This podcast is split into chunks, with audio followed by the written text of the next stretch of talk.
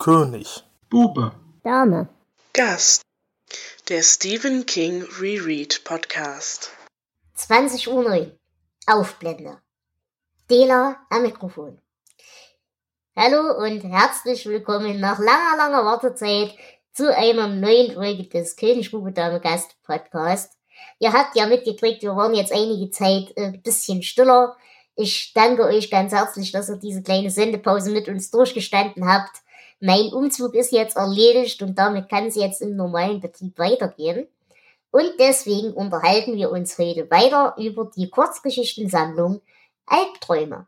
Und dazu habe ich nicht nur wie immer den wundervollen Flo eingeladen. Hallo Flo. Guten Abend. Und den ebenso wundervollen Jonas. Hallo Jonas. Hallo Deda. Sondern auch eine ganz großartige Gästin, die liebe Mac Hi. Hi. Ich freue mich sehr, dass du da bist. Äh, es ist ja die erste Sendung, die wir miteinander bestreiten. Deswegen möchte ich dich bitten, erzähl doch mal ein bisschen was über dich, wer du bist, was du machst, ob du podcastest, ob man dich irgendwie von irgendwelchen Projekten her kennt. Ähm, ich bin hauptsächlich auf Twitter und Instagram unterwegs. Ich habe selber tatsächlich noch an keinem Podcast teilgenommen. Also es ist meine Premiere. Sehr schön. ähm, und ansonsten, ja, findet man mich unter MacHeidi, wie gesagt, auf Twitter, Instagram, theoretisch auch auf Facebook, aber da bin ich so gut wie nie. Mhm. Und ja, gebe da halt meinen Käse von mir. okay. Und wie sieht's bei dir so generell mit King-Erfahrung aus? Liest du viel King? Oder haben wir dich jetzt erst dazu verführt? Oder wie sieht's damit aus? Äh, jein, also ich habe es lange noch nicht viel King gelesen. Ich habe den erst jetzt seit zwei Jahren ungefähr auf meiner eigenen Leseliste. Ähm, irgendwie ist, ist, er immer an mir vorbeigerauscht. Ich weiß, dass es ihn gibt und dass er ein großartiger Schau äh, Schauspieler, nein, Quatsch, Schriftsteller ist. Mhm. Aber irgendwie kam ich nie dazu, was zu lesen und äh, habe jetzt mal angefangen, äh, habe Carrie gelesen inzwischen, habe auch mal das Hörbuch zu dem ersten Band vom äh, Dunklen Turm mhm. angefangen, aber ich muss, muss fest, musste feststellen, die Hörbücher liegen mir gar nicht. Also King muss ich lesen, ansonsten mhm. bringt es mir nicht viel, warum auch immer. Ist so. Studium, weil ich halt auch Literaturstudentin bin, kommt man doch schon ein bisschen an King, weil äh, nicht einfach nur Literatur, sondern halt eben anglistisch, Natürlich. sprich alles, was aus dem englischsprachigen Raum kommt. Mhm. Und da kommt man an King einfach nicht vorbei. Ja, das ist richtig. Äh, übrigens, willkommen, liebe Kollegin. Ich habe mein Literaturstudium zwar abgebrochen, aber ich habe ich hab Komparatistik gehabt. Also ich hatte alles. Okay. Das Na gut, dann würde ich sagen, reden wir mal über drei Kurzgeschichten aus dieser Sammlung. Wir haben heute auf dem Plan Entschuldigung richtig verbunden, die 10 Uhr Leute und Crouch End. Und ich würde sagen, wir fangen an mit Entschuldigung richtig verbunden. Lieber Flo, hast du dafür für uns eine zeitliche Einordnung? Ja, erstmal nochmal zu Albträume komplett. Das Buch ist im September 1993 erschienen und es gilt für viele so als äh, Start einer fünfjährigen Zeit, in, den, in der King ähm, Bücher veröffentlicht hat, die von den meisten nicht so unbedingt als seine besten angesehen werden, mit der Ausnahme von The Green Mile. Ähm, nichtsdestotrotz hat das Buch im Hardcover 1328, äh, äh, Quatsch, 1.328.927 Kopien verkauft und nochmal 2,6 Millionen dann im Paperback, also so ganz unerfolgreich war es nicht. Ähm, das sagt natürlich nichts darüber aus, ob die Sachen gut sind, die wir heute hier besprechen. Und das erste, was wir uns jetzt vornehmen, ist die Geschichte ähm, Entschuldigung, richtig verbunden. Sorry, right number. Ja, und das ist eine ganz besondere Geschichte. Ähm, die ist nämlich ein Drehbuch. Und bevor wir darauf weiter eingehen, erzählt uns Jonas, worum es denn in dieser Episode geht. Katie Weiderman bekommt einen seltsamen Anruf von einer schluchzenden Frau, deren Stimme sie an ihre weiblichen Verwandten erinnert. Allerdings wird das Telefonat unterbrochen. Und außer ihrer jüngsten Schwester ist jedoch bei allen alles in Ordnung, die ruft nacheinander an. Halt nur bei Dawn ist besetzt, beziehungsweise das Telefon ist nicht eingehängt, wie ihr die Vermittlung mitteilt. Daher fährt sie mit ihrem Mann Bill dorthin, um sich zu vergewissern, dass alles in Ordnung ist. Sie finden dann Dawn einfach nur schlafen vor und das Telefon ist einfach nicht richtig aufgehängt. Allerdings erleidet Bill dann später in der Nacht einen tödlichen Herzinfarkt. Und auf den Tag genau fünf Jahre später heiratet Katys älteste Tochter. Und nach der Feier bekommt Katie einen Zusammenbruch, greift zum Telefon und wählt ihre alte Nummer und ruft damit ihr früheres Ich an und bringt damit die ganze Geschichte von vorne ins Rollen. Wunderbar, vielen Dank für die Zusammenfassung.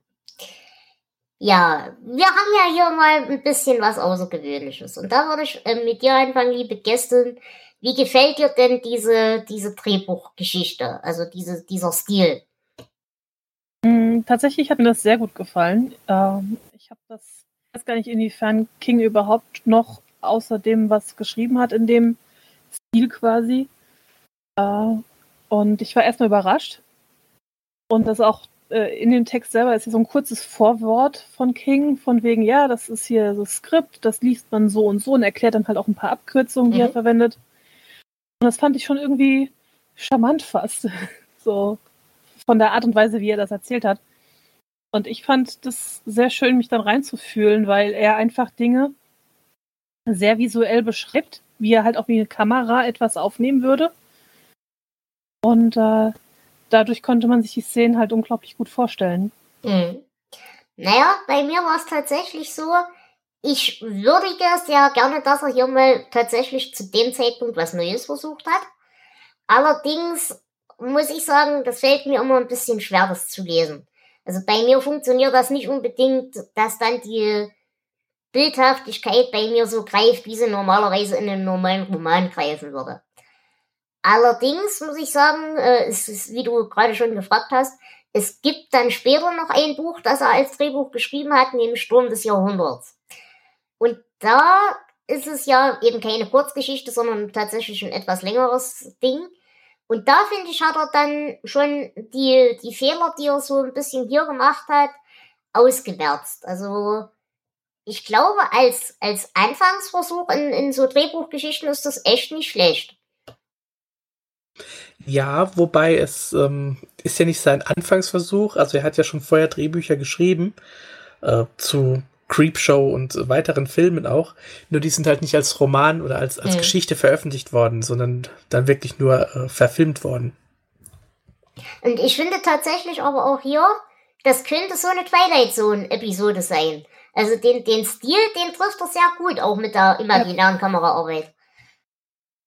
Ja, also das hatte ich auch gedacht. Ja, es ist nicht Twilight Zone. Ähm, es gab ja bei den 80ern sehr viele solche Serien. Es war ursprünglich geplant für Amazing Stories, eine Serie von Steven Spielberg, ist dann aber zu äh, George A. Romeros Geschichten aus der Schattenwelt ähm, gewandert und ist da als die Todesbotschaft verfilmt worden. Ich hab's mir auch äh, mal angeguckt. Ähm, also ich muss sagen, die Geschichte lesen macht mehr Spaß als die Geschichte gucken. okay.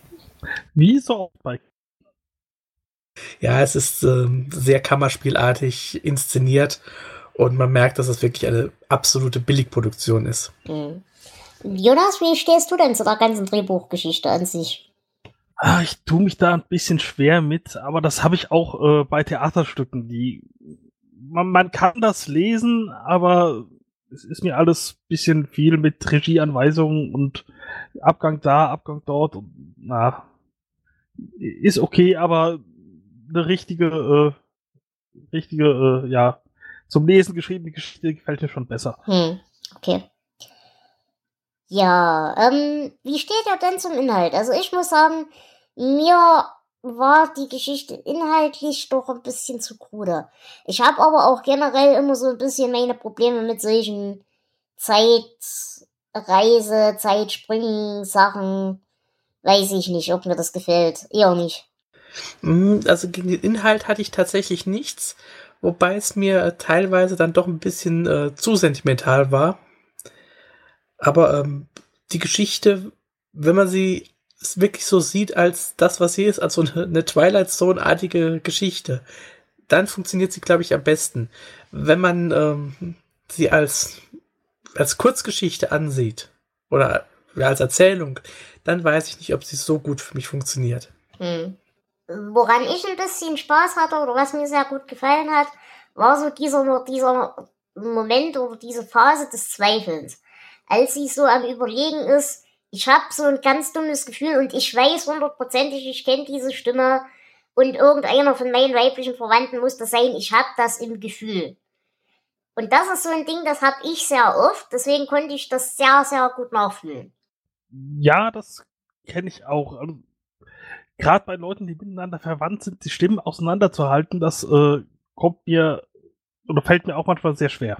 Naja, nicht mal unbedingt das Auseinanderhalten, aber eher dieses, dieses Gefühl einer Vorahnung bei wichtigen Menschen.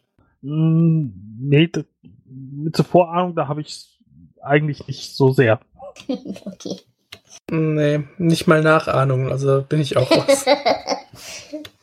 Wobei ich das schon so ein bisschen nachvollziehen kann, tatsächlich. Vielleicht ist das was Weibliches. Wahrscheinlich, ja. Ich denke mal schon. Ja. Also man hat das manchmal schon so, dass man irgendwie so was in, aus einer Stimme herauszuhören meint. Ob das jetzt drin ist oder nicht, ist nochmal eine andere Geschichte. Mhm. Ja, von daher kann ich das schon nachvollziehen, dieses Gefühl, so, da ist was, wo ich nachhaken muss.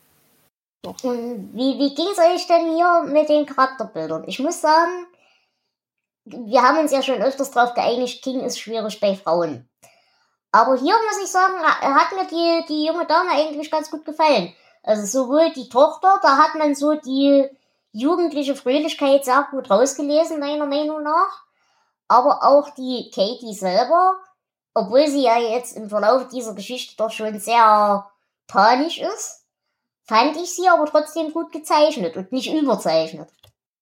Also die Tochter ist ja nun wirklich nur ein, zwei Sätze da, da kann man nicht viel verkehrt machen, sag ich mal, wenn man es nicht drauf anlegt.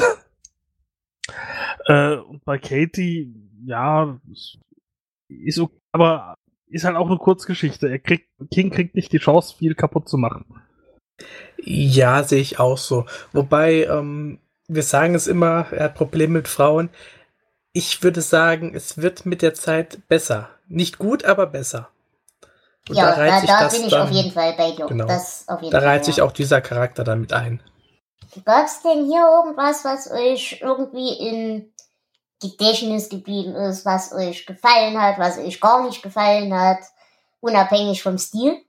Ich fand es unglaublich lustig, wie die bei der Schwester auftauchen und die absolut total fertig ist von dem Kleinkind, um das sie sich kümmert und einfach nur froh war, mal fünf Minuten schlafen zu können. Das fand ich irgendwie so eine schöne Sache aus dem Leben gegriffen irgendwie. ja, doch, die Szene war, war ganz nett. Ansonsten habe ich da wenig Hoch- und wenig Tiefpunkte. Die ist, ich sag mal, sehr mittelmäßig. Vielleicht halt bei mir auch wegen äh, der Art der Geschichte, also die, dieses Drehbuchartige äh, so gemacht, weil ich damit halt nicht viel anfangen kann. Ich finde das halt wahnsinnig ablenkend. Also ich hätte normalerweise in der Geschichte ziemlich viel Spaß zum Beispiel auch dran gehabt, wie die Dynamik zwischen den zwei Eheleuten ist. Weil die eigentlich schön gezeichnet ist. Aber für mich nehmen diese ganzen Regieanweisungen sehr viel weg. Auf, also sehr viele Dinge, auf die ich mich parallel konzentrieren muss, die meine Aufmerksamkeit ein bisschen wegziehen von der eigentlichen Handlung. Das stört mich jetzt weniger. Aber ähm, um deine Frage von eben zu beantworten, also ich finde es auch sehr, ja, sehr mittelmäßig. Es ist ein netter Zeitvertreib über das Vergehen von Zeit, aber mehr ist es äh, für mich da auch nicht. Mhm. Gut, dann würde ich sagen, halten wir das Ganze auch ein bisschen kurz. Ich bin ganz ehrlich, Symbolik kann ich euch für diese Geschichte auch nicht wirklich erzählen, weil, keine Ahnung. Fällt euch irgendwas ein auf der symbolischen Ebene, was man da reindeuten könnte? Äh, nein. Also Jonas, ich hätte von dir jetzt was erwartet. Keine Nein, ich habe keine Ahnung. Also ich weiß nicht, ob das jetzt zur Symbolik gehört, aber okay, muss dazu sagen, ich habe auch erst ein Teil autobiografisches Buch von King gelesen. Irgendwie habe ich ihn und seine Frau da reingelesen die ganze Zeit. Mhm. Weil es ist ja auch ein, Schaus äh, ein, ein Schriftsteller, der relativ okay äh, erfolgreich ist, der seine erste Verfilmung im Fernsehen laufen hat und irgendwie die ganze Zeit so, ja, da schreibt King gerade sich selbst und seine Frau und ähm, ich weiß jetzt gar nicht, ob das noch zu der Zeit war, wo er auch noch selber so mit Drogenprobleme hatte. Ist das knapp vielleicht so ein- danach. knapp danach. Knapp danach, dass das vielleicht so eine Aufarbeitung vielleicht auch war. Dieses, so hätte es theoretisch ausgehen können. Aber Mhm. ja. Ja, das stimmt. Also ich denke, autobiografisch ist das schon in gewissen Teilen. Ich kann mich zum Beispiel erinnern, in, irgendwann mal gelesen zu haben, dass er früher immer, wenn das Telefon geklingelt hat, äh, gab es nur zwei Möglichkeiten. Entweder es ist mal zufällig eines seiner Geschichten angenommen worden oder eines der Kinder hat sich das Knie gebrochen. Weil sie selber kein Telefon hatten und das Telefon auf Arbeit zum Beispiel nur geklingelt hat, wenn Tabitha eben vom Nachbarn aus angerufen hat. Und das war nur, wenn irgendwas ganz Kriminelles passiert ist.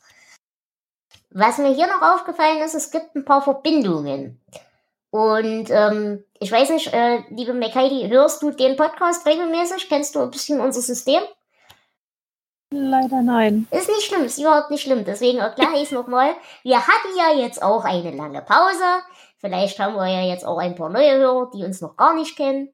Also wir versuchen immer so ein bisschen ein quasi Fadennetz zu ziehen zwischen den einzelnen Büchern und Geschichten.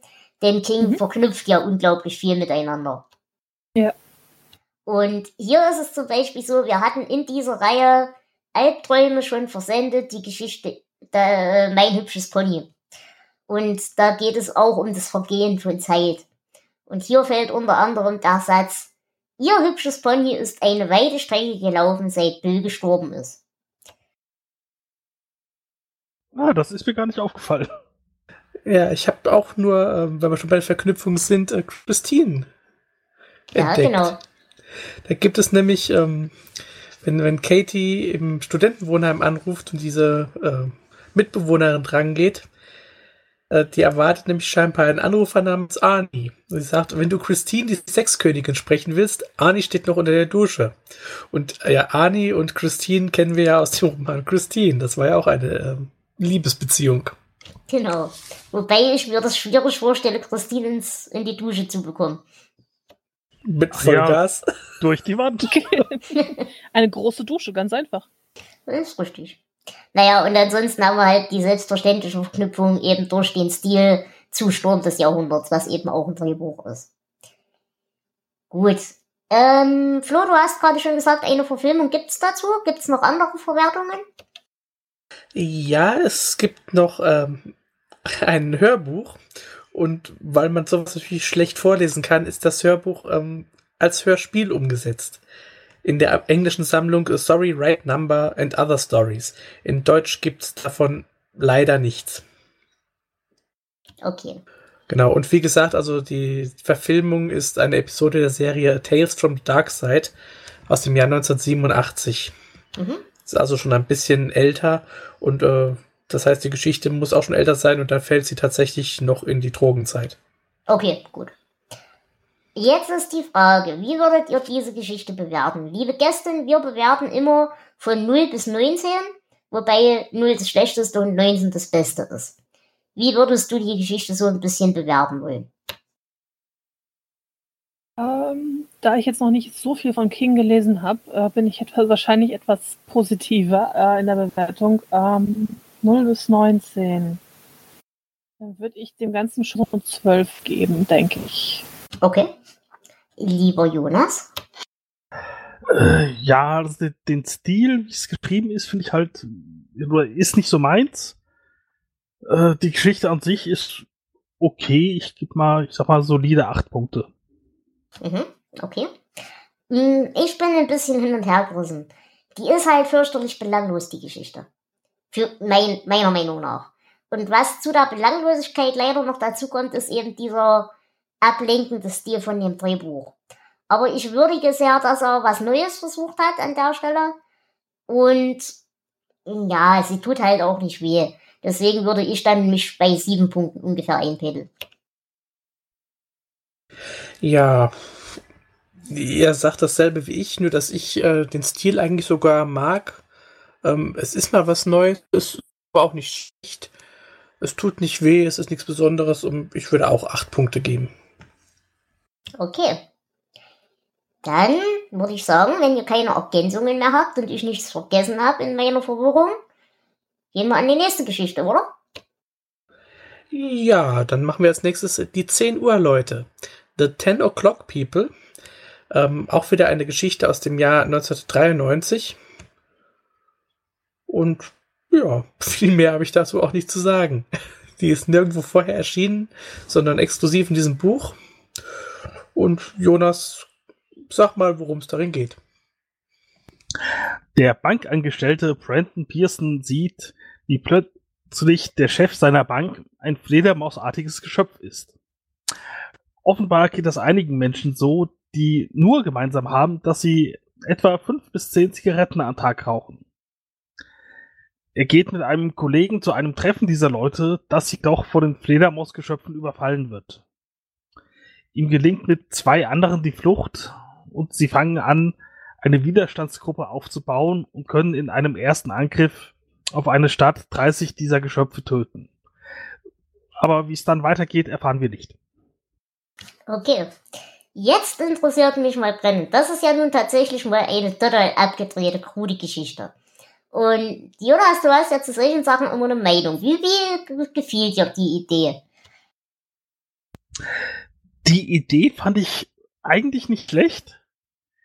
Ich habe nur nicht so ganz äh, mir diese Menschen vorstellen können, weil es hieß Fledermausartig, aber mit lauter Tumoren im äh, Gesicht und so und äh, also das, das, mir bildlich vorzustellen, das fiel mir sehr schwer. Hm, okay. Aber äh, an sich, die, die Idee äh, ist okay. Da könnte man eine Serie drauf aufbauen. okay, Flo, wie ging es dir? Ba, ba, ba, ba, ba, ba, ba, ba, Batman. Ähm, ne, ich mag die Idee tatsächlich. Sie ist abgedreht. Ähm, es ist ein schöner Ausschnitt, was für Kurzgeschichten genau richtig sind. Ich glaube, noch viel mehr und ähm, die Geschichte wäre zu doof geworden. Aber so in diesem kleinen Happen passt das schon ganz gut. Okay. Ähm, McHeidi, äh, eine kurze Frage, ganz kurz. Ich weiß, Jonas ist gelegentlich Raucher. Flo nicht. Ich auch, mehr oder weniger. Also ich rauche. Und wie ist bei dir? Ich bin nicht Raucher, nie, nie geraucht. Deswegen fand ich das irgendwie. Aber ich komme aus einer Raucherfamilie. Also äh, das ist so, so ein bisschen einzuordnen. Also ich fand die Geschichte super tatsächlich, gerade weil diese Teilnichtraucher äh, diejenigen waren, die diese Geschöpfe sehen konnten. Also du, du findest das lustig, weil es eben genau diese Teilnichtraucher sind, die es betrifft. Genau, also ich fand es sehr lustig, dass die, die sich so teilweise von den Zigaretten lösen konnten und dann aber teilweise nicht, dass das die eben Leute sind, die warum auch immer diesen Fledermausmenschen sehen können. Und ich fand es gar nicht so schlimm, dass ich so eindeutig beschrieben bekommen hat, wie die aussahen, weil meinem Hirn hat das gereicht, was da stand. Mhm. Haben denn bei euch tatsächlich diese Monster funktioniert? Weil bei mir hat das irgendwie mit dem Monster selber so gar nicht gezündet. Also das, das war eigentlich der Teil in der Geschichte, der mir am meisten auf den Keks gegangen ist. Also ich meine, geben wir es zu, äh, Banker sind eigentlich erschreckender als Fledermausmenschen. Aber ähm, naja, es, es, sie sind, ja, sie passen in die Geschichte, weil sie einfach doof sind, sag ich mal. Aber ja. im positiven Sinne doof. Also das ist jetzt kein, keine Kritik, sondern es, es passt zu der Absurdität. Ja, ganz meiner Meinung. Ja, ich fand sie eigentlich auch gut, vor allem weil sie sind halt nicht offensichtlich böse, sondern man sieht halt, die sind anders, muss sich aber ihnen gegenüber ganz normal verhalten und sich nichts anmerken lassen. Das fand ich, gab dem Ganzen so einen netten Spin. Ja, das stimmt. Das hat mir tatsächlich auch sehr viel Spaß gemacht. Ähm, dieses, auch dieses Machtgefälle, das da ja mitschwingt. Dass das eben dein Vorgesetzter ist und so weiter. Ähm, da habe ich auf jeden Fall meinen Spaß dran gehabt. Und was mir sehr gut gefallen hat, und wie gesagt, Jonas, das wirst du wahrscheinlich von uns noch mit am ehesten mitverstehen, eben diese, diese kleinen Rituale und das verbindende Element des gemeinsamen Rauchens. Äh, absolut. ja. Das kann ich nicht anders sagen. Ich äh, hatte auch irgendwie gestern äh, letzte Zigarette ausgemacht, die ganze Zeit keine hier. dann an der Dampfe gewesen, dachte mir dann, ach, eigentlich könntest du ja mal wieder eine Schachtel kaufen. Und das habe ich dann auch getan. Ja, das ist das Gefährliche. Das ist bei mir genau dasselbe. Wenn ich alleine hier bin in meiner Wohnung, rauche ich nicht. Dann geht das alles. Aber sobald ich irgendwie in, Gemein in Gesellschaft bin und mit Leuten rede, auch beim Podcasten übrigens. Ich kann nicht podcasten, ohne zu rauchen. Für mich gehört zu einem Gespräch eine Zigarette. Ja, und äh, vor allem jetzt weiß man ja, dass diese Dinger kommen. Das heißt, äh, will man jetzt extra viel rauchen oder will man nur so ein bisschen rauchen, um sie wirklich erkennen zu können? Naja, bloß das Problem ist ja, und das, das fand ich halt auch so witzig an der Geschichte, eigentlich ist das doch scheißegal, die tun doch niemandem was. Oder haben die jetzt, also die tun doch nur den Leuten was, die sie erkennen. Ja gut, das bleibt ja in der, in der Zukunft irgendwo verborgen, ob die nicht die Erde übernehmen wollen oder irgendwie sonst wie das übliche naja, böse Machenschaften-Ding machen wollen. Der Witz ist ja, und da sind wir ja wieder bei dem Thema, das, das sind ja nicht umsonst die, die Bankvorstände und so weiter. Da ist natürlich auch wieder so ein bisschen eine Sozialkritik drin und eine Kapitalismuskritik und so weiter und so fort und die, die großen Mächtigen und so weiter. Na, das ist ja schon drin, und da, aber das ist ja schon der Status quo. Also, wie gesagt, es ist für mich jetzt ja nicht so, als kaschen die sich unter ihren Angestellten, die sie nicht sehen, ab und zu mal ein zum Mittagessen. So, den Eindruck hat sie jedenfalls auf mich jetzt nicht gemacht. Ja, und zack, haben sie dich gekascht und du bist ersetzt. So schnell geht's. Und dann reißen wir die Podcast-Welt an uns. ja, aber überleg doch mal, die Anti-Raucher oder die, die Raucherschutzgesetze, also Schutz vor Raucher meine ich damit, das wird immer mehr, immer mehr Rauchverbote, immer schlimmer. Ich glaube, sie haben die Macht schon an sich gerissen und sie kommen. Ach, sie sind schon längst da. Aber genau unter dem Aspekt fand ich das auch lustig, dass das, also die kompletten Nichtraucher sehen die ja auch nicht. Und das fand ich, das, das fand ich ein ganz interessantes Element, dass er diese Abgrenzung irgendwie gemacht hat. Ich konnte mich aber mit mir selber nicht ein, einigen, was diese Abgrenzung nun bedeuten soll. Wahrscheinlich, also das äh, kommen wir gleich an der Stelle ein bisschen auf die Symbolik mit. Für mich ist das so ein Ding von, es gibt keine Mäßigung mehr auf der Welt. Es gibt nur noch Extreme. Es gibt Leute, die straight edge sind. Es gibt Leute, die alles mitnehmen, was da ist. Es gibt Leute, die kleine arme Angestellte sind, die nie in ihrem Leben auf den grünen Zweig kommen. Und es gibt die großreichen Bankvorstände und so weiter. Das war für mich so ein bisschen der, der Punkt, dass die, die Mitte sowohl in der, in der Mäßigung, in Ritualen und so weiter, als auch eben im, im Sozialgefüge so ein bisschen wegbricht. Ja, das könnte sein. Ich habe allerdings einfach gedacht, okay, er braucht halt eine ausreichend kleine Gruppe an Leuten. Da kann man nicht alle Raucher nehmen, man kann auch nicht alle Nichtraucher nehmen, also nehmen wir die Gelegenheitsraucher. Oder die wenig Raucher, sagen wir so. Mhm. Und wie war denn das bei euch? Habt ihr das verstanden, warum die Monster mehr werden? Weil ich, ich hätte es irgendwie cooler gefunden, wenn es gibt ein fertiges Set von diesen, von diesen Monstern. Okay, alles gut. Und es gibt nur eine hm, wachsende oder zumindest gleichbleibende Zahl an Leuten, die sie eben erkennen können. Das hätte ich logischer gefunden. Aber warum werden es mehr? Das erkläre ich dir mal. Also, wenn sich Monstermann und Monsterfrau ganz doll lieb haben, dann ja. Ähm, nee, es gibt dafür keine Begründung. Ich meine, wenn es wirklich Außerirdische sind, die können ja auch so schlecht ähm, immer wieder Nachschub herbeischaffen, ohne dass es groß auffällt. Aber es hat mich jetzt auch nicht weiter gestört. Also, das war mir eigentlich egal.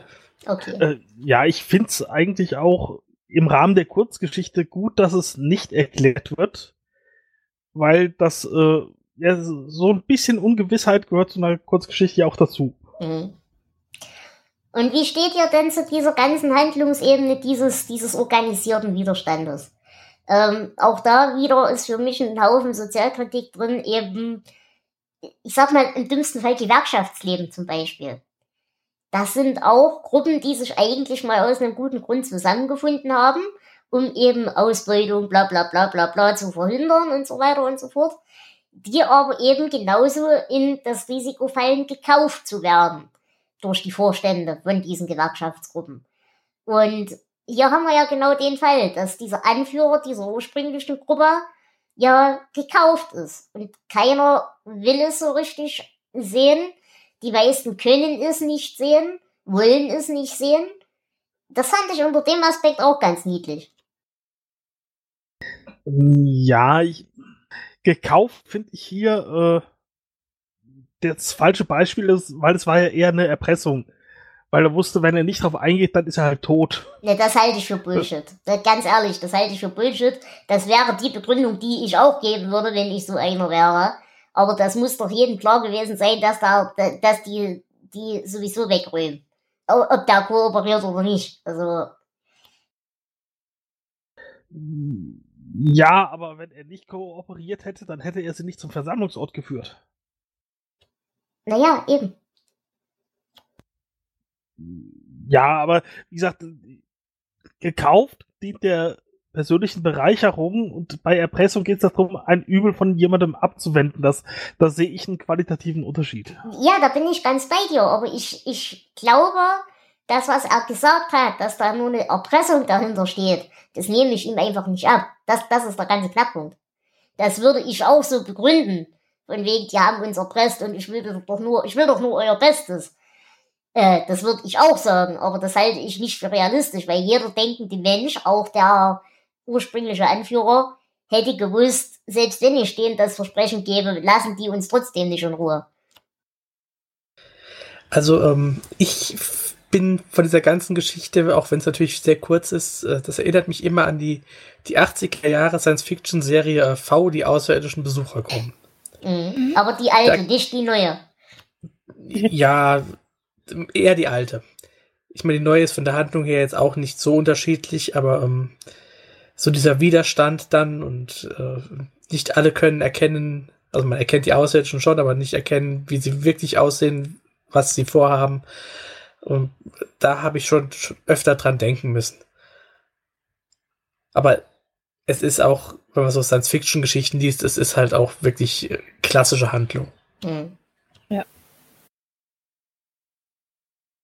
Ein Punkt ist noch in der Geschichte, über den ich mich fürchterlich aufgeregt habe.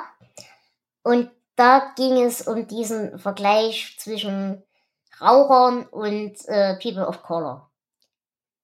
Ich weiß nicht, ob ihr da auch gezuckt habt oder ob ihr den überlesen habt, aber ich habe da sehr gezuckt. Weil ich meine, Raucher sein oder nicht Raucher sein, das ist dann tatsächlich doch nochmal eine Sache, die du dir aussuchst. Und das auf dieselbe Ebene zu heben wie eine Rassendiskriminierung, ja, nein.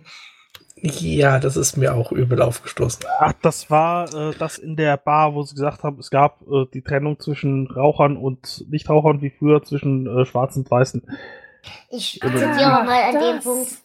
Kurzweilige, äh, als kurzweilige Unterhaltung gedacht, aber ich hoffe, sie sagt etwas über eine Woge der Veränderung aus, die zumindest vorübergehend wieder einige Aspekte der getrennt, aber gleich Einrichtungen der 40er und 50er Jahre hervorgebracht hat.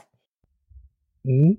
Aber das, das war in, äh, in dieser Bar, wo sie anfangs waren, oder? Mhm, ja. Glaube, ja. ja. ja.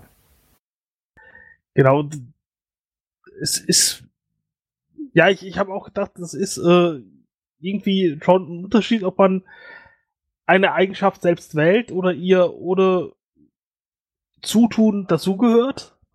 Äh, aber ich habe es, glaube ich, ich, ich habe hier weiter keine Gedanken drüber gemacht, sondern einfach gedacht, okay, ist halt ein Schriftstück aus den 90er Jahren. Äh, ja, da kann man nicht unbedingt viel mehr erwarten. Ich habe das tatsächlich gar nicht so großartig im Kopf behalten. Deswegen war ich so dankbar, dass der, das Zitat kam. So, ach, da an der Stelle. Mhm. Ähm, ich glaube aber auch, dass das einem großen Teil aus unserer jetzigen Perspektive aus so auffällt. Ich glaube auch äh, nicht, dass das irgendwie in den Mit-90ern irgendwie großartig aufgefallen wäre. Ja, also da hast du auf jeden Fall recht. Ich glaube, Anfang der 90er, Mitte der 90er kannst du, glaube ich, so viel politische Korrektheit oder wie auch immer man es nennen möchte, tatsächlich nicht erwarten. Da bin ich ganz bei euch. Ähm, jetzt hast du, Flo, gerade einen Gedanken ge geäußert und gehabt äh, bezüglich der Bedeutung des Titels. Wie seht ihr ja, das? Also ähm, eigentlich Bedeutung des Titels. Ich wollte nur mal erklären, ähm, worauf sich das überhaupt bezieht, weil die 10 Uhr Leute ist ja für so eine Geschichte komischer Titel, aber das bedeutet ganz einfach, das sind diese Raucher, die sich um Punkt 10 Uhr außerhalb der Gebäude treffen, um eine zu rauchen. Genau. Und das Thema Rauchen, das hatten wir ja jetzt hier nicht zum ersten Mal. Ähm, wir hatten das ja schon in Quitters Inc. sehr prominent. Da ging es ja auch ums Aufhören und was man alles dafür tut.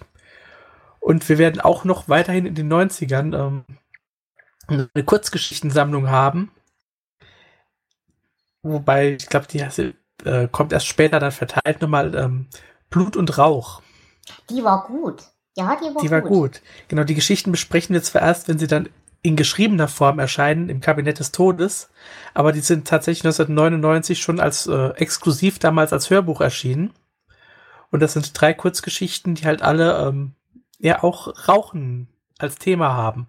Also äh, King hat ja seine meisten Drogen bis dahin ähm, abgestellt, aber geraucht hat er doch noch lange. Mhm. Ja, äh, wo du gerade schon ein bisschen in die Verknüpfungen reingegangen bist. Ich habe ansonsten noch Verknüpfungen in die echte Welt. Es wird unter anderem genannt, genannt Raymond Chandler, Dashiell Hammett und Ross McDonald. Raymond Chandler äh, ist relativ bekannt. Die anderen beiden sind auch so ein bisschen in dieser, in dieser Noir-Richtung, sagen wir es mal so. So Krimi-Noir. Aber heißt er nicht Ronald McDonald? das ist eine andere Sucht. Ach so. Ronald McDonald. Das ist eine andere Gefährlichkeit, die auch irgendwas mit Clowns zu tun hat. Gut. Ähm, Gibt es denn hier für irgendeine Verwertung? Irgendwie eine Verfilmung oder sowas? Ähm, nein. Es ist zwar immer mal, also seit 2011, eine Verfilmung ähm, im Gespräch. Also Tom Holland, der auch ähm, das, den Film zu Thinner, also ähm, der mhm. Fluch, gedreht hat, der hat sich wohl die Rechte damals unter den Nagel gerissen und ähm, ja, es gab immer mal hier und da Kleinigkeiten, aber seit 2015 ist da wohl nichts mehr in Planung. Hm. Ja. Habt ihr denn für diese Geschichte Zitate? Äh, ja, ich muss gerade raussuchen.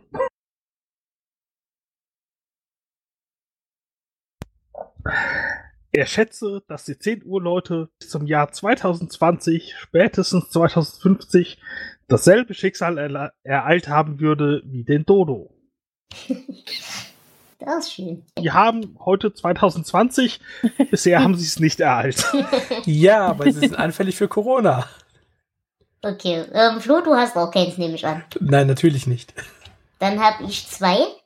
Er glaubte von ganzem Herzen, dass nicht der Apfeleber in Schwierigkeiten gebracht hatte, sondern ein Bier und eine Zigarette. Und ich unterschreibe das. Und als zweites, und das fand ich halt sehr schön, Duke nahm die angebotene Zigarette und zündete sie an. Die ganze Sache dauerte nicht einmal zehn Sekunden, aber das reichte aus, die beiden Männer zu Freunden zu machen. Und auch das, glaube ich, kennt in der einen oder anderen Form jeder Raucher. Ja. Gut. Liebe Freunde, wie würdet ihr diese Geschichte denn bewerten? Ich würde sagen, Jonas? Mir hat so Spaß gemacht. Äh, das Rauchen das dann so thematisiert wird. Äh, ich konnte halt so viel nachvollziehen. Deswegen, äh, ich gebe 13 Punkte. War schön. Mhm, okay. Lieber Flo? Ja, ich kann das Rauchen zwar nicht nachvollziehen, aber ich hatte auch hier Spaß. Es war so eine, ähm, ja, es, es las sich irgendwie sehr 80er Jahre mäßig, so wie 80er Jahre Science-Fiction-Geschichte. Und das hat mir auch großen Spaß gemacht. Es gab trashige Monster, es gab ein paar verrückte Ideen Und ähm, das Gute an der Kurzgeschichte, er konnte es nicht alles tot erklären, also ich gebe auch 13 Punkte. Okay, sehr schön. Und liebe Gäste, wie würdest du die Geschichte bewerten? Ja, ich denke mal so eher 14. Hatte ich, ich hatte richtig Spaß an der Geschichte. Ja doch, 14. Mhm, okay.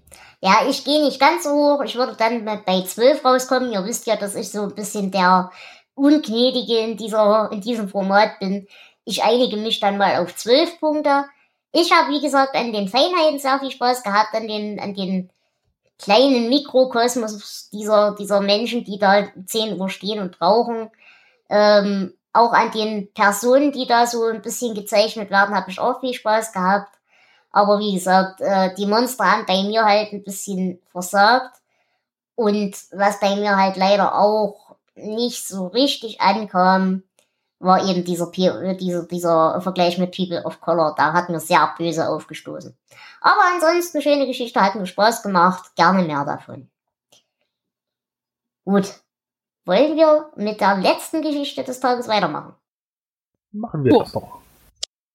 Dann reden wir jetzt über Crouch End. Und lieber Flo, dazu hast du doch bestimmt auch wieder eine Einordnung. Ja, denn der englische Titel ist Crouch End und ist eine ältere Geschichte dieses Mal. Sie stammt aus dem Jahr 1980 und ist ursprünglich in der Anthologie New Tales of the Cthulhu-Mythos erschienen. Das heißt, wir haben es hier mit einer ähm, Lovecraft-Geschichte zu tun. Äh, King hat die Geschichte aber 1993 dann nochmal stark überarbeitet, bevor er sie in diese Sammlung aufgenommen hat. Und äh, ja, Jonas, unser großer Alter hier im Podcast, gib uns mal die Handlung. Hast du mich gerade fett genannt? Ja. Okay. Der Londoner Polizist Farnham hat einen sehr seltsamen Fall vor sich. Eine Amerikanerin erzählt, dass sie während eines Aufenthalts im Stadtteil Crouch End ihren Mann verloren hat und vermutet, dass dieser tot ist. Sie erzählt eine wirre Geschichte von rauchenden Löchern im Boden, Jugendlichen mit Rattenköpfen und Straßennamen, die es in diesem Stadtteil gar nicht gibt unter anderem dann auch von welchen mit eindeutigem Bezug zu Lovecraftschen Namen. Sein Vorgesetzter erzählt, dass er glaubt, der Ort wäre nur durch eine dünne Schicht von anderen Dimensionen entfernt.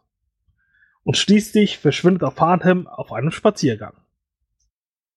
Und das war's. Okay, vielen Dank. Also ich muss sagen, ich mag ja Lovecraft selber nicht so.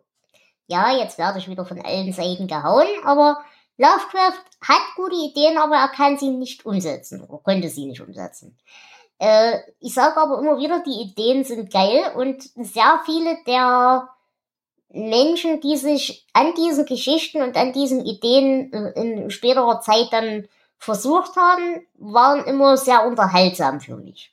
Und auch das gilt für diese Geschichte genauso. Ich fand die Idee echt geil, hat mir wirklich Spaß gemacht.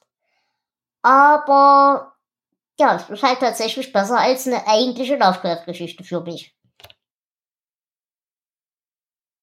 Ich habe Lovecraft selbst nie gelesen, aber ich hatte Spaß an dieser Geschichte. Ich, also ich, ich kenne Lulu und den ganzen Kram halt aus äh, Sekundärliteratur und äh, Popkultur inzwischen auch, aber äh, ja, ich, ich fand, das passte da ganz gut rein.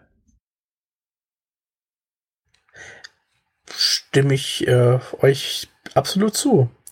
Wobei ich Lovecraft schon mag, aber ähm, ich haue Dela nicht, wenn sie sagt, dass sie mit ihm Probleme hat.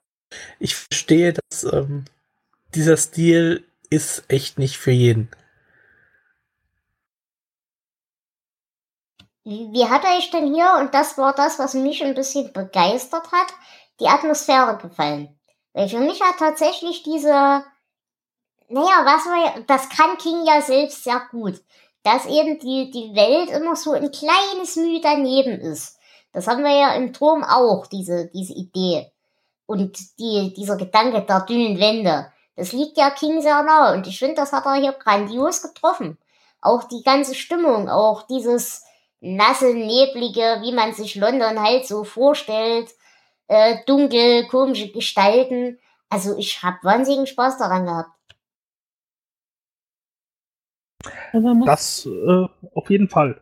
Das, äh, die Atmosphäre war schön. Ich habe mich, äh, da ich Lovecraft ja nicht kenne, aber an, ein paar äh, Holbein-Bücher erinnert, die ich äh, mal gehört habe. Mhm. Ja, Holbein hat auch sich sehr aus dem äh, ganzen Lovecraft-Mythos bedient immer. Heidi, du hattest gerade noch einen Gedanken? Ja, ich äh, muss tatsächlich, mir ist es stark aufgefallen, weil ich es halt auch im, im Original lese, dass ähm, King es tatsächlich geschafft, äh, englischen Sprachgebrauch zu schreiben, also britisch-englisch. Das ist ja schon anders als amerikanisches Englisch und diese die, die beiden Polizisten, wenn die miteinander gesprochen haben, haben die halt auch eben typisch britische Worte genutzt. Und das fand ich halt sehr, ja, sehr gut, sehr positiv, dass das auch tatsächlich King hingekriegt hat. Hm. Es ist ja auch tatsächlich so ein bisschen auf einer, auf einem tatsächlichen Erlebnis äh, gefußt, diese Geschichte.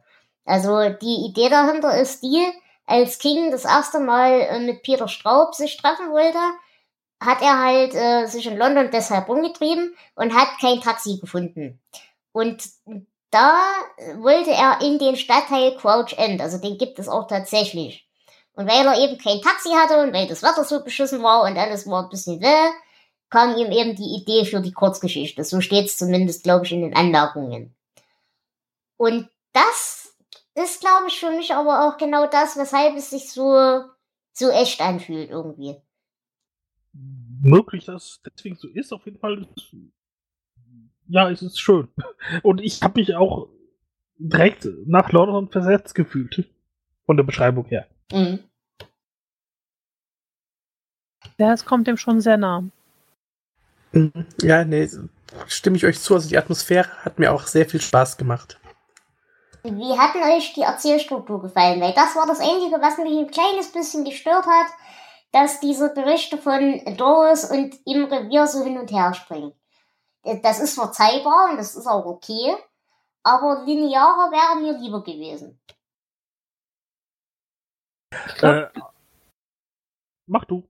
Also ich, ich persönlich glaube, wenn man es linear erzählt gewesen wäre, ähm, wäre die Geschichte um etliches langweiliger geworden. Weil dadurch, dass man diese Sprünge hatte, hat man immer so ein so einen Punkt, so einen, so einen Aufhänger gehabt, so einen kleinen Cliffhanger. Dann jetzt dann wieder die, die, die Jetztzeit in Anführungsstrichen bei mhm. den Polizisten, dann wieder zurück zu dem, was Doris erlebt hat. Also das fand ich schon eigentlich ganz gut so, wie es war. Mhm. Ja, ich denke auch, äh, obwohl ich diese Sprünge nicht mag, wenn ich die Zusammenfassung schreibe, äh, haben sie doch äh, die Geschichte ein bisschen kurzweiliger gemacht weil ich glaube, wenn man es linear erzählt hätte, wäre es zu lahm gewesen. Mhm. Okay. Mhm. Ich habe in einer ähm, Rezension gelesen, ähm, da hat jemand geschrieben, also King ist normalerweise relativ schwach, wenn er versucht, Lovecraft zu imitieren.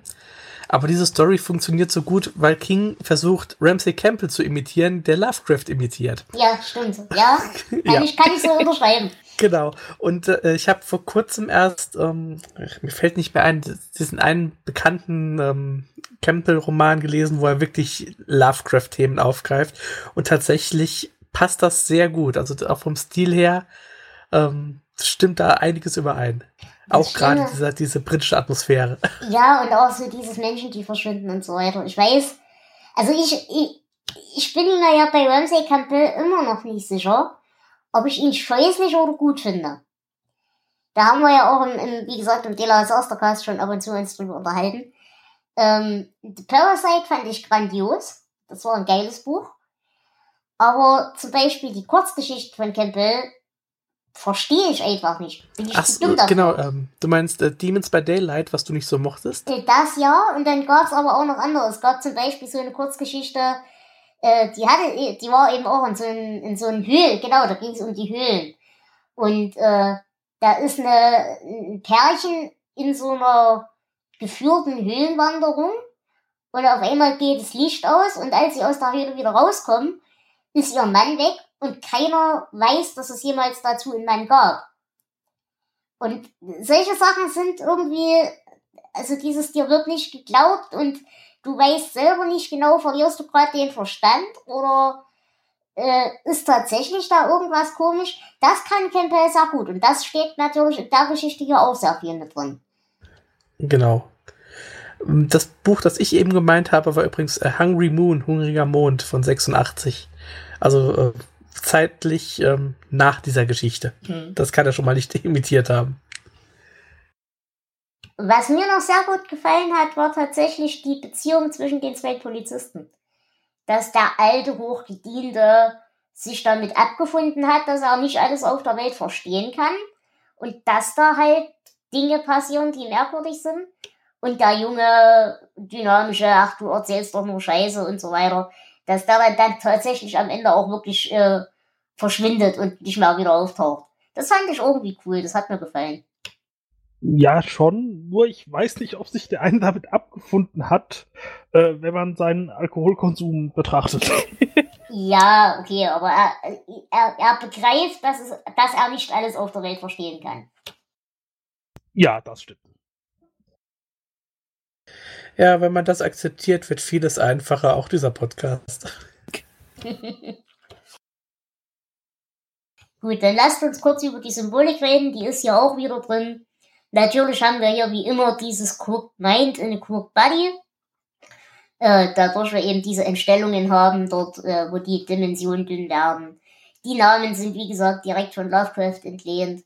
Und was ich auch noch ganz lustig fand, äh, er hat sich ja da einer ein bisschen an den Haaren herbeigezogenen Übersetzung bedient für die Tauen. Kannst du, weißt du, was ich meine, Flo? Gerade nicht, nein. äh, dass das so wie Opferplatz oder Schlachthaus, dass sie da die Leute eben auseinanderreißen und Zeug. Äh, ich habe danach mal gegoogelt, weil mich das echt interessiert hat, aber diese Übersetzung scheint es tatsächlich nur für King zu geben. Also ich habe da nichts Belastbares dazu gefunden, dass das tatsächlich irgendwie aus dem Keltischen entlehnt wäre und irgendwas mit Opfertum zu tun hätte. Fand ich an der Stelle ganz lustig, dass er sich das einfach mal so ausgedacht hat und so getan hat, als wäre das ein Ding in der echten Welt. Ja gut, aber vielleicht hatte dann äh, der Polizist auch recht, indem er sagte, okay, diesem halbstarken Kollegen, dem glaube ich einfach kein Wort, der hat sich was aus den Fingern gezogen. Ja, Es kann ja auch sein, dass es genauso war. Oder wir leben einfach in einer anderen Welt als King. Das kann man ja auch nicht ausschließen. Das wird sein. Gut, äh, dann würde ich sagen, gehen wir ein bisschen in die Verknüpfungen, weil zur Symbolik habt ihr bestimmt keine Ergänzung, oder? Nee. Nein. Ich kennt doch meine Pappenheimer. Ähm, ja, Verknüpfungen. Also wie gesagt, natürlich Lovecraft, wie gesagt, auch Campbell. Und natürlich äh, für mich sehr, sehr starke Verknüpfungen zum Turm. Einerseits diese Thematik eben, es ist alles ein bisschen leicht verschoben. Die Wände zu den anderen Welten sind dünn. Und was mir hier ganz besonders aufgefallen ist, war diese Nennung der Rattenköpfe. Und das haben wir im Turm allerdings so stark, glaube ich, nur in der Neuauflage, ne, Flo? Ähm, ja, ich glaube, das war im Original nicht drin. Genau. Also nicht so zumindest. Gibt sonst noch Verknüpfungen, die euch aufgefallen sind? Also es ist eine Lovecraft-Geschichte, deswegen sind natürlich die Verknüpfungen da sehr stark. Aber ähm, ansonsten zum King-Universum habe ich nichts mehr. Ich auch nicht. Okay. Gut. Gibt es denn hierfür irgendeine Verwertung? Ja, es gibt aus der Serie Nightmares and Dreamscapes, also einer Serie, die King Kurzgeschichten verfilmt hat, eine Episode Crouch End, die ähm, ja, hier drauf basiert. Die ist ein bisschen anders als die Geschichte, aber auch ganz okay. Mhm. Weißt du ungefähr eine Jahreszahl? Ähm, Nightmares and Dreamscapes ist 2006 ausgestrahlt worden. Okay. Da können wir eigentlich auch irgendwann mal drüber reden, wenn wir lustig sind, Mhm. weil das eine ganz interessante äh, Sammlung war.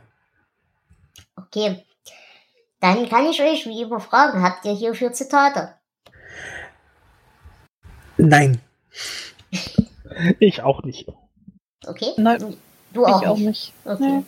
Dann habe ich wieder zwei, wie immer. Dann denke ich bei mir, wenn es still und spät in der Nacht ist, so wie jetzt, dass unsere ganze Welt und alles, was wir als nett und normal und vernünftig bezeichnen, nichts weiter als ein großer lederner Ball voll Luft sein könnte. Und an manchen Stellen ist das Leder fast durchgewetzt. An solchen Stellen sind die Barrieren dünner. Und das fand ich eigentlich ein sehr hübsches Bild für diese ganze Idee. Und ansonsten, und das fand ich einfach wegen der Sprachschönheit so toll, das Mädchen lächelte. Ein maliziöses Lächeln voller böser Unschuld. Ja. Hm. Gut, dann bleibt mir an dieser Stelle nur noch euch um eure Bewertungen zu bitten. Äh, ja, es gibt noch ein Hörbuch. Ah, okay. Das hatte ich eben vergessen, Entschuldigung. Ähm, auch wieder Englisch nur, aber das wollte ich noch erwähnen. denn Es wird gelesen von äh, Pennywise himself, Tim Curry. Yay! Wow. Okay, äh, Flo, red gleich weiter. Wie würdest du die Geschichte bewerten? Ja. Ich mag Lovecraft. Aber wie du schon gesagt hast, ähm, stilistisch habe ich oft Probleme mit ihm. Aber ich mag seine Ideen und ich finde ähm, die Ideen hier sehr gut umgesetzt. Ähm, die Geschichte wird gegen Ende hin in meinen Augen leider etwas schwächer. Das ähm, verhindert eine höhere Punktzahl. Aber ich würde, äh, mh, ich schwanke immer zwischen 13 und 14. Ich würde die 14 geben, weil ich gut gelaunt bin. Sehr schön. Gut, ich würde mich tatsächlich auch auf 14 einigen. Ich habe am Stil wahnsinnigen Spaß gehabt. Äh, wie gesagt, mehr als an Lovecraft selbst. Ich mochte die Atmosphäre sehr gern. Und hier gab es tatsächlich nichts, was mich irgendwie groß gestört hat. Deswegen kann man so mal machen. Liebe Gästin, wie siehst du das? Ähm, ich bin so ein bisschen zwiegespalten tatsächlich. Eigentlich, so im Nachhinein gesehen, hat mir die Geschichte auch Spaß gemacht und auch die Atmosphäre und das alles hat schon viel gebracht und viel äh, fand ich auch cool. Aber ich habe mir, warum auch immer, unglaublich schwer getan zu lesen. Also ich musste mich da wirklich ein bisschen durchkämpfen. Weswegen ich tatsächlich in der Mitte bleibe bei zehn Punkten, weil es ist so, sowohl Gutes als auch Schlechtes und ich weiß auch nicht genau warum, aber ja. Zehn Mhm. Punkte. Okay. Und Jonas, du hast das letzte Wort. Also, ich fand's schön, so eine Lovecraft-Fanfiction zu lesen. Ich gebe zwölf Punkte. Okay. Gut, dann würde ich sagen, sind wir für diese Folge mit unseren drei Geschichten durch. Liebes Publikum, ich danke euch ganz herzlich für eure Treue. Ich danke euch ganz sehr fürs Zuhören. Liebe Gästin, es war mir eine Ehre, mit dir zu senden. Hat auch Spaß gemacht. Und du bist uns gerne auch in Zukunft wieder willkommen, wenn du mal wieder mit uns podcasten möchtest. Ja, gerne. Ansonsten danke ich wie immer dem wundervollen Jonas Ja, vielen Dank auch dir. Und natürlich auch dem grandiosen Flo. Es war schön wie immer. Das war's, Dela. Gut, ansonsten, ähm, wir hören uns ab jetzt, wie gesagt, schon wieder etwas regelmäßiger. Wir werden in den nächsten Tagen wieder ein bisschen aufnehmen, dann kriegen wir auch irgendwann Albträume totgeschlagen. Aber es liegen ja viele Bücher vor uns. Und wenn ihr Lust habt, mit uns zu podcasten, könnt ihr das gern tun. Guckt einfach in unsere Leseliste, ob da noch was frei ist, was da noch frei ist. Oder einfach nur, worauf ihr Lust habt. Wir können auch mit mehreren Personen senden. Unsere technische Hürde, bilde ich mir ein, ist relativ gering. Stimmst du mir dazu? Ja. Die, gut, das ist hervorragend. Ihr braucht nichts weiter, ihr braucht nur Teamspeak oder Skype, wobei uns Teamspeak immer lieber ist. Und wenn ihr das Buch, das ihr lesen wollt, nicht selbst habt, müsst ihr uns einfach rechtzeitig Bescheid sagen. Dann würden wir dafür sorgen, dass ihr da auch rankommt rechtzeitig. Gibt es Ergänzungen? Nicht von mir. Okay. Dann bedanke ich mich, wie gesagt, ganz herzlich. Ja, Flo, Abblende. lasst euch gut gehen. Man hört sich. Tschüss, eure Dela. Tschüss. Tschüss. Tschüss.